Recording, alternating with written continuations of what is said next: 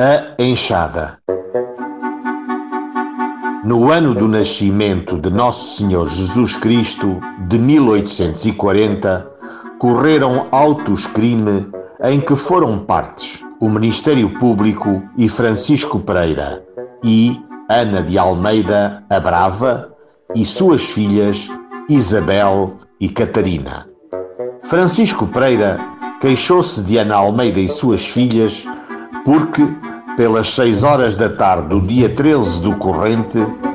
verbal e atrozmente,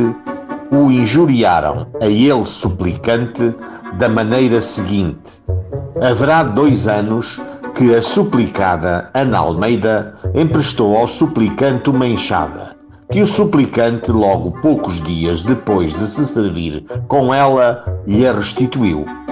No dia 13 do corrente, entrou a suplicada em casa do suplicante com a mesma enxada, dizendo que lhe levava para que lhe mandasse consertar, visto ter-se servido com ela.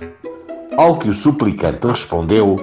que, tendo-a em seu poder já há dois anos, era de supor que se tivesse dela servido e que, mesmo ela suplicada, a teria posto em estado de precisar o conserto que dizia, pois que ele não a tinha posto naquele estado por se ter servido dela pouco tempo e que por isso a não queria mandar consertar.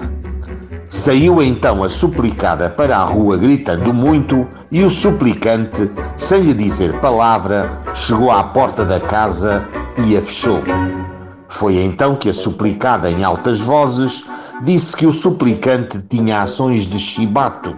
A filha Isabel disse que era um cabreiro e a outra filha Catarina disse que tinha o suplicante ações de cabrão. Isto acompanhado de outras e muitas palavras insultantes e injuriosas, como caloteiro, farrapão e pelas quais o suplicante se julga atrozmente injuriado. Os depoimentos orais das testemunhas da acusação,